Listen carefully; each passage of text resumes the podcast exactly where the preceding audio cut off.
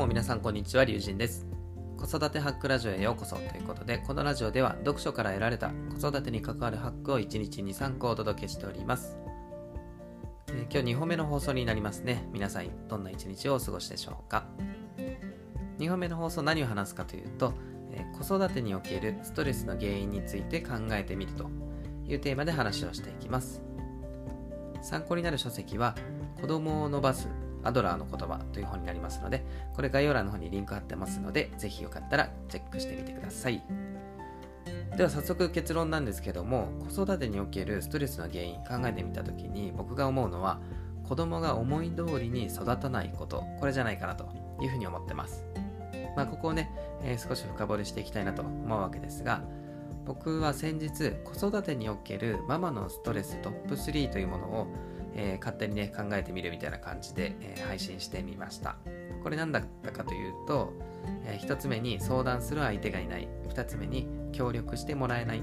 3つ目に1人の時間がない。ということでした、まあ、これもね多分そこまで大きく間違ってはないのかなと思うんですけども、まあ、さらにねその根本というか、え深掘りしていきたいなと思って今日この放送をとっております。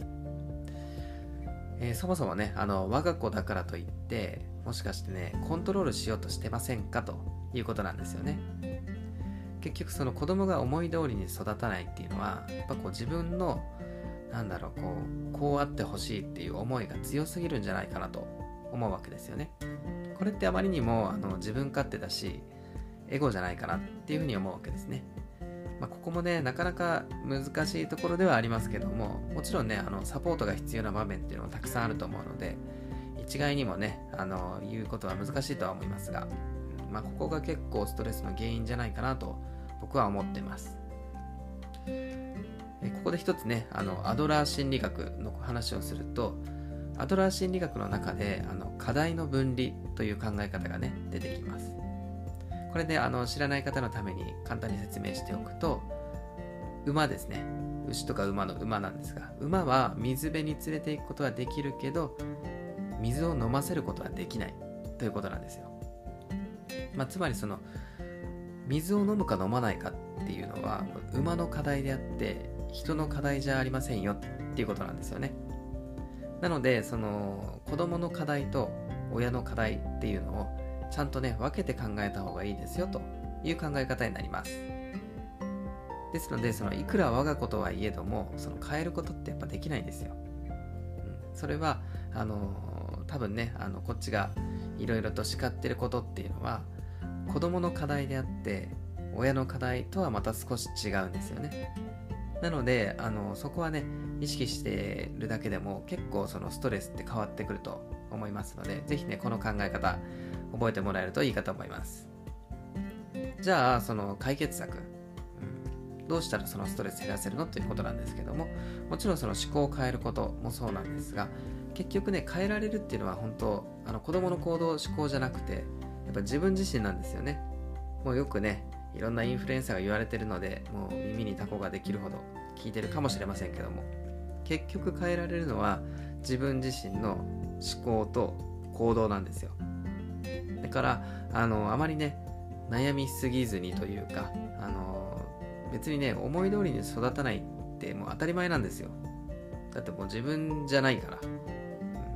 思い通りにできなくてそれが当たり前っていうのをちゃんと認識した上でじゃあ次こういう言い方に変えてみようかなとか、ね、ちょっとここなんか言い過ぎたかなとかまあいろんなねあのー、子供と接していると反省することとかたくさん出てくると思いますけどもまあ、それをねやっぱり自責の念というか自分の行動思考法について改めて考えてみるといいんじゃないかなというふうに思います。まあ、総じて言うとあのもっと楽にいきましょうっていうことですね。やっぱり思い思い悩むママさんパパさん多いと思います。でもあのそこまでねあのストレスを抱え込まずにもっと楽に、えー、いけるといいんじゃないかなともっとね世の中良くなるんじゃないかなというふうにあの僕は思ってます。まあ、僕自身もね、今すごくあの前向きに子育てをね、楽しんでる実感はすごくありますので、ぜひね、皆さんと一緒に頑張っていきたいなというふうに思っております。はい。というわけでまとめていきたいと思います。え今日2本目の放送は子育てにおけるストレスの原因について考えてみるというテーマで話をしてみました、まあ、結論としてはそのストレスの原因というのは子供が思い通りに育たないこと、まあ、この思考法が原因じゃないかなというふうに、えー、僕は思いました今日ご紹介したその子供を伸ばすアドラーの言葉というですねこの本も本当にすごく、えー、良書というか、えー、すごくためになることがたくさん書かれておりますので、えー、気になる方はぜひ手に取ってみてください。これあのね、あのビジネス本の超ベストセラー「あの嫌われる勇気」を書かれたあの岸見一郎先生という方の